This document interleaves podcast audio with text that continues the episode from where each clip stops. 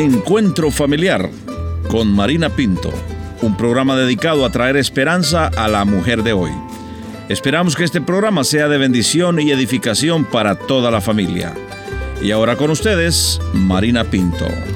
Bienvenida a nuestro programa de encuentro familiar trayendo esperanza para la mujer de hoy. Muchas veces escuchamos de hombres y mujeres que han entregado su vida y su corazón en el campo de las misiones, pero hoy quiero invitarles a que escuchemos el corazón de una hija que creció con padres misioneros y los recuerdos que ella tiene de esos años viendo a sus padres sirviendo en el campo de la misión. Así es que te invito a que te quedes en nuestra sintonía, que después de la pausa regresamos. Gracias por continuar con nosotros. Voy a pedirle a nuestra invitada que nos comparta acerca de su familia. Mi nombre es Katy Lubeck de Quijada. Eh, me vine a los cuatro años de mm. edad con mis padres. Eh, juntamente con mi hermano mayor Jamie y mi hermana menor Betsy. Eh, venimos hace 46 años aquí a Guatemala. Katy, gracias por venir y compartir con nosotros acerca de esa experiencia que ha marcado su vida. Quisiera preguntarle, aunque era pequeñita, pero ¿cómo se sintió al verse en un país diferente en donde no conocía a nadie? Sí, me recuerdo, me, recuerdo muy bien el cambio de, todo y la lengua, que no fue fácil y, y, todo el mundo me hablaba y yo no le entendía y eso me caía muy mal. ¿Y sus padres cómo hicieron para poder comunicarse ya que su primera lengua no era el español? Bueno, ellos habían estudiado español en México. Para prepararse. Para prepararse. Mm. Entonces ya hablaban un poco de español, mm. ¿verdad? y, de ahí para aprender, porque el trabajo de, mis padres es con los indígenas chortí. Y es precisamente la traducción de la Biblia hacia el chortí. Entonces sus padres tuvieron que aprender esa lengua. Sí, tuvieron que, que, aprender esa lengua. Nos fuimos a vivir a una aldea por un buen tiempo y mi papá consiguió un ayudante de lenguaje, se le, se le dice un hermano chortí, y empezó, no había libros para aprender chortí, no estaba ni siquiera completo el, eh, alfabeto. Mm. Entonces, eh, él tuvo que ir solo señalando y preguntando cómo se dice esto, cómo se dice esto, y así Qué difícil. Fue como aprendió el chortí mi papá. En esa época, la costumbre era de que los misioneros siempre mandaban a sus hijos a un colegio internado, especial para hijos de misioneros, para que los papás pudieran hacer la obra de Dios.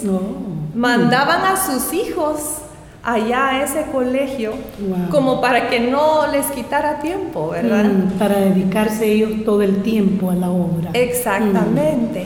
Mm. Entonces, para mi hermano y yo, solo mi hermano y yo nos fuimos, estuvimos en el internado como tres años. ¿Cómo se sentía usted, Katy, al tener que estar lejos de sus padres, ya que no los podían ver muy seguido, según entiendo?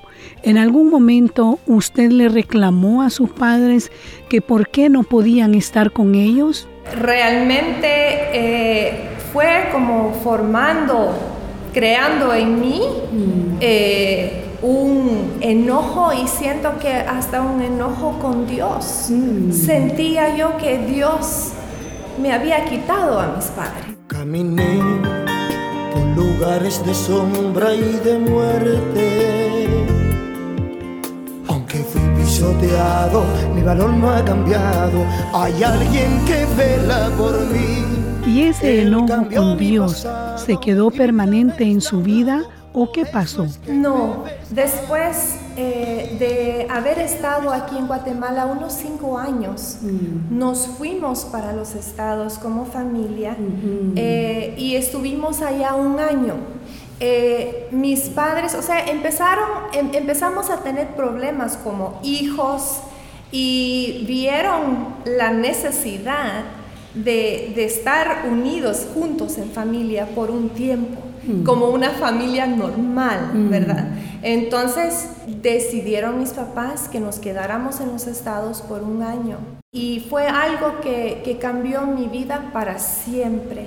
Alquilamos una casita, estuvimos viviendo en Dallas y después de pagar el alquiler de la casa, no quedaba dinero para comprar muebles ni nada, ni camas ni nada. Entonces estábamos durmiendo en el piso, en nuestros sleeping. Y me recuerdo de como 15 días después de, estar viviendo ahí y durmiendo en el piso, regresé del colegio una tarde y yo le dije, mamá, Vamos a tener que vivir, que dormir en el piso para el resto de nuestras vidas. ¿Cuándo vamos a tener camas y muebles como gente normal? Entonces mi mami se me quedó viendo y me dice, Katy, que pudieras tener cualquier cosa en el mundo en tu cuarto. ¿Qué quisieras? Entonces yo le respondí, bueno, pensando nunca voy a tener esto, ¿verdad? dije, yo quisiera una de esas camas que tienen como techo encima, quería con ah, pabellón, no sabía cómo se decía, pero yo así, con techo encima, quisiera un escritorio, una silla y un gavetero. Y yo lo quisiera todo en color blanco con toquecitos dorados. Entonces mi mami se me quedó viendo y me dijo, Katy, vamos a orar y el Señor te lo va a suplir todo. Entonces yo me asusté y le dije, ¿será que Dios haría eso por mí? Mm. Y mi mami me dijo, yo sé que lo hará. Entonces oramos juntos. Después mi mami se encerró en su cuarto a clamarle al Señor, por favor, Señor. Y de ahí agarró eh, la guía telefónica, queriendo ayudarle al Señor, empezó a, llamar a mueblerías y todo, pero no teníamos dinero y todo, o sea, todo estaba fuera del alcance de nosotros. Pero sabe, el siguiente día, una amiga misionera de mi mami que estaba viviendo por ahí cerca, le llamó a mi mamá y le dijo, Diana, nuestros vecinos están vendiendo una cama con pabellón. Oh. Es una cama usada, pero en muy buen estado y, a muy buen precio. Hmm. Ahorita vamos para allá, le dijo mi mamá. Y nos fuimos. ¿Y sabe de qué color era esa cama? Era blanco. Como usted lo estaba Como yo se lo había pedido al Señor. Esa cama era blanca con toquecitos dorados. Mire, qué lindo es el Señor. Ya tenía mi cama. Y como a los dos días, otra señora de otro lado de la ciudad llamó a mi mamá y le dijo, hermana Diana, aquí tengo un escritorio que les quiero regalar, no sé si lo pueden venir a recoger. Mm. Está bien, mi hermana, muchas gracias, le dijo mi mamá. Pero le puedo preguntar de qué color es. Y yo me imagino que la señora se ha de haber quedado pensando, bueno, les estoy regalando el escritorio y todavía me pregunta de qué color es, ¿verdad? Pero no, ella muy amable contestó, ah, mm. sí, es blanco con toquecitos dorados. ¿Qué cosa? Era del mismito juego de, la cama. Wow. Y a los poquitos días de otro lado de la ciudad, alguien nos regaló también un gavetero. Imagínese. Blanco también. ¿Qué cosa? Dios me había dado todo lo que yo le había pedido. Yo no me hubiera muerto que hubiera tenido que dormir en una cama normal todo ese año. Pero yo sé que Dios quería mostrarme de que lo que era importante para mi pequeño corazón era importante para Él también y que Él me escuchaba y contestaba mis oraciones. Y eso ha servido para mí como base para toda mi vida. Yo tengo esa certeza de que si yo le hablo al Señor, Él me, me escucha y me contesta. Eres el Dios de lo imposible. Todo lo puedes hacer si puedes creer. Katy, quizá en este momento hay algún hijo o una hija que sus padres han sido llamados a servir al campo misionero y sienten temor. ¿Qué mensaje usted le daría a estos hijos? Yo lo que les puedo decir es de que el plan de Dios es perfecto y no solo perfecto, sino que completo. Que cuando Dios llama a los padres, también ya está pensando en los hijos. Mm. Los hijos no quedan en el olvido para Dios, sino que Dios también en ese plan, en ese llamado, también están incluidos los hijos. Mm-hmm. Entonces, si los hijos se deleitan en Jehová con todo su corazón, Él les concederá las peticiones de sus corazones. Yo soy un testimonio viviente de eso.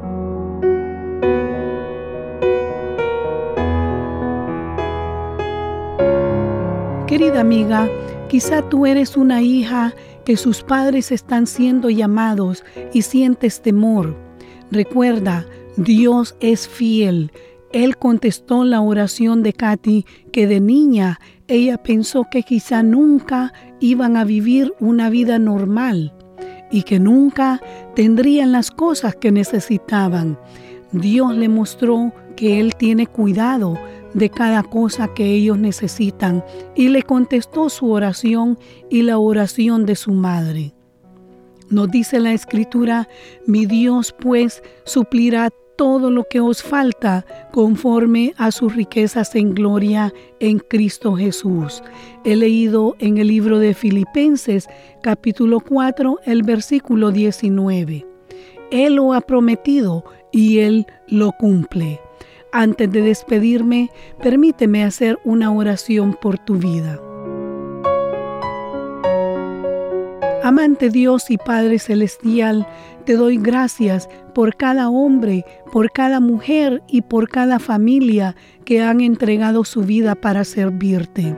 Y por aquellos que están sintiendo ese llamado, te pido que les ayudes, que vayan confiados sabiendo que tú vas dirigiendo sus pasos y les pondrás la ayuda que ellos necesitarán en el camino y que si el desánimo llega a sus vidas, que puedan recordar que no están solos, que tú estás con ellos.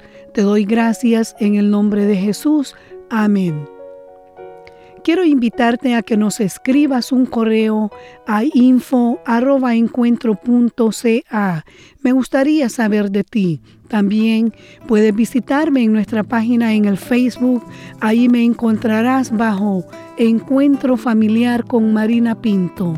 Solo quiero recordarte que en Cristo hay esperanza y te invito a nuestro próximo encuentro familiar.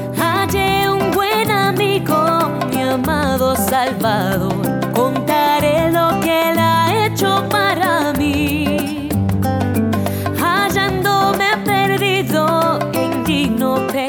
Esta fue una producción de Encuentro. Agradecemos que visite nuestro portal en el internet www.encuentro.ca. Si quiere hacer algún comentario sobre este programa o escribir al programa Encuentro Familiar, le voy a agradecer que vaya al internet y ahí va a encontrar todos nuestros datos www.encuentro.ca.